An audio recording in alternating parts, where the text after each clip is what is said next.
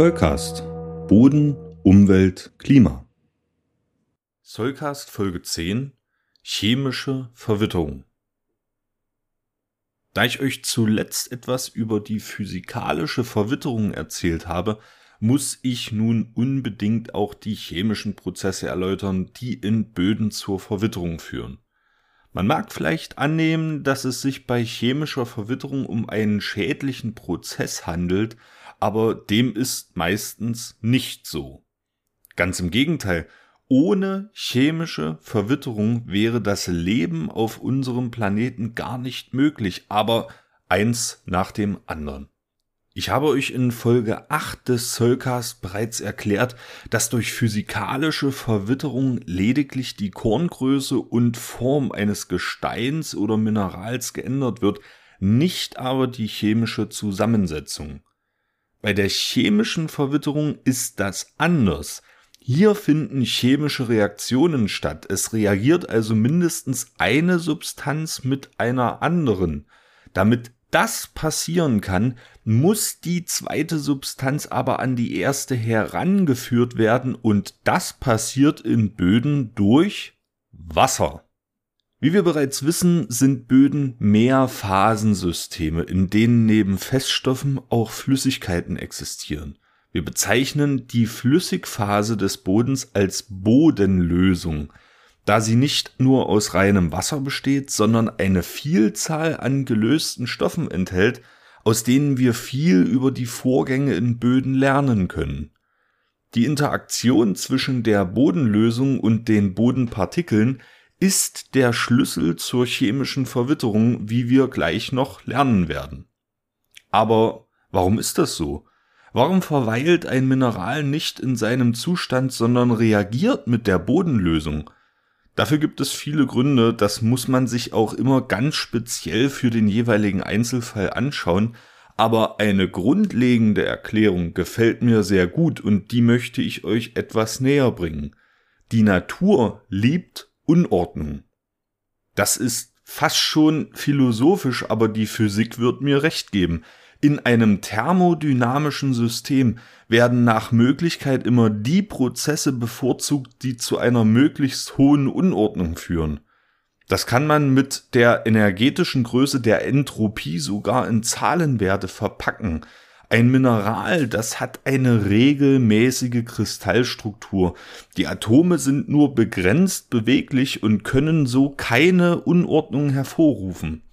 So wird der Übergang der Atome in die Bodenlösung über die Entropie zumindest grundsätzlich erleichtert. Es ist also schon in den Naturgesetzen festgelegt, dass so etwas wie chemische Verwitterung überhaupt stattfinden kann. Bevor ihr euch jetzt aber fragt, was das mit den nach Farbe sortierten Büchern in eurem Bücherregal zu tun hat, komme ich mal lieber wieder zurück zur Bodenlösung.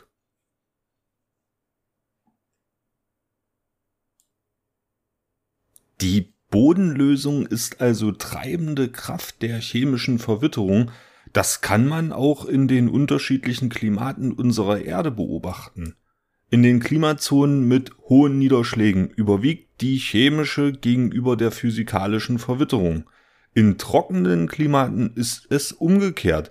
Es braucht also den Einfluss von flüssigem Wasser, um die chemische Verwitterung voranzutreiben. Aber wie funktioniert die chemische Verwitterung nun genau? Wie bei der physikalischen Verwitterung gibt es eine Vielzahl an Prozessen, die unter der Überschrift chemische Verwitterung geführt werden. Ich möchte euch drei davon etwas genauer vorstellen. Den ersten Prozess kann man in der Küche recht einfach nachvollziehen, indem man Kochsalz in Wasser löst.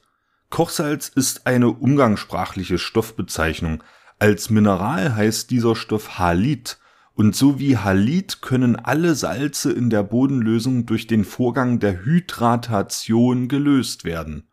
Die Wassermoleküle der Bodenlösung umschließen dabei die Ionen des Salzes und lösen sie so aus dem Ionengitter. Durch diese Hydrathülle werden sie in der Bodenlösung mobil und können abtransportiert werden. Unordnung und so, ihr wisst schon, was ich meine. Grundsätzlich sind alle Salze anfällig gegenüber dieser Form der chemischen Verwitterung, sie unterscheiden sich aber in ihrer Löslichkeit, also in ihrem Bestreben, den Gitterverband zu verlassen. Genau genommen ist die Hydratation keine chemische Reaktion, es findet ja nicht wirklich ein Stoffumsatz statt. Anders ist das bei der Hydrolyse. Hier reagiert das Wasser der Bodenlösung tatsächlich mit dem Mineral unter Bildung einer neuen Substanz. Das kommt in Böden besonders zum Tragen, wenn die Bodenlösung sauer ist. Man spricht dann von dem Vorgang der Protolyse. Die Bodenversauerung kann vielfältige Ursachen haben, darüber müssen wir in einer eigenen Folge einmal gesondert sprechen. Neben den schädlichen Einflüssen des Menschen durch zum Beispiel sauren Regen ist sie aber auch oft das Ergebnis natürlicher Prozesse in Böden. Je saurer die Bodenlösung ist, umso mehr wird die Protolyse vorangetrieben. Der letzte Prozess, den ich erwähnen möchte, ist der der Oxidationsverwitterung. Hier sträuben sich oft Nackenhaare, man denkt gleich an die Schulchemie zurück und das leidige Thema Redoxreaktionen. Dabei ist das eigentlich gar nicht so schwer. Bei Redoxreaktionen wird ein Reaktionspartner oxidiert, er gibt also eines oder mehrere Elektronen ab und diese werden auf einen anderen Reaktionspartner übertragen, der entsprechend reduziert wird. In der Bodenlösung können nun auch Redoxprozesse ablaufen, bei denen Minerale durch Oxidationsprozesse verwittert werden. So weit, so gut. Ich will euch jetzt auch keine Formeln ins Ohr sprechen und euch auch nicht mit mehr Theorie quälen, als unbedingt notwendig ist. Für uns ist spannend, welche Bedeutung die chemische Verwitterung für das Leben auf dem Planeten hat. Chemische Verwitterung überführt Atome aus Mineralen in die Bodenlösung. So viel sollte klar geworden sein. Dieser Vorgang ist damit essentiell für die Pflanzenernährung, denn Pflanzen brauchen Nährstoffe. In den meisten Fällen stammen diese Nährstoffe aus Mineralen. Ohne Verwitterungsvorgänge könnten die Pflanzen diese Nährstoffe niemals aufnehmen, da sie nicht in die Bodenlösung gelangen würden. Die chemische Verwitterung beeinflusst direkt und indirekt die Verfügbarkeit von Pflanzennährstoffen, sie trägt aber auch zur Mineralvielfalt von Böden bei. In Folge 7 des Zollcast habe ich ja ausführlich über Tonminerale gesprochen. Tonminerale spielen eine herausragende Rolle als Austauschminerale in Böden. Sie können an ihren negativ geladenen Basalflächen Kationen austauschen und tragen damit zur Nährstoffspeicherung bei.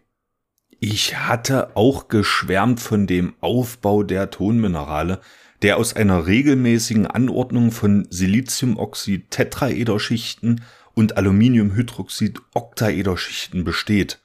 In den meisten Fällen ist dieses Bauprinzip nur durch chemische Verwitterung zustande gekommen. Tonminerale können aus der Bodenlösung kristallisieren, nachdem zum Beispiel andere Silikatminerale vorher in bestimmte Grundbausteine, zum Beispiel Kieselsäure, verwittert wurden. Diese Kieselsäure ist fähig, sich in räumlichen Strukturen anzuordnen. So entstehen die basalen Grundbausteine für Tonminerale, ein faszinierender Prozess. Fassen wir also zusammen. Verwitterungsprozesse sind vielfältig und sie sind eine Grundlage für das Leben auf unserer Erde, da sie viele Pflanzennährstoffe aus einem festen Mineralgerüst herauslösen und für Pflanzen verfügbar machen können. Sie sind auch wichtige Treiber der Bodenentwicklung und tragen grundlegend als solche zur Mineralvielfalt bei. Ich mache mich jetzt an die Arbeit und trage zur Vielfalt weiterer Folgen des Soulcast bei. Bis zur nächsten Folge wünsche ich euch eine schöne Zeit. Der Soulcast ist für euch kostenlos und das soll auch so bleiben. Ihr könnt uns dabei helfen. Zum Beispiel durch eine kleine Überweisung auf das Geschäftskonto oder via PayPal. Wie das genau funktioniert, seht ihr auf soulcast.de unter dem Punkt Unterstützen. Das Geld wird für die digitale Infrastruktur verwendet und darüber hinaus in Technik investiert. Vielen Dank für eure Unterstützung.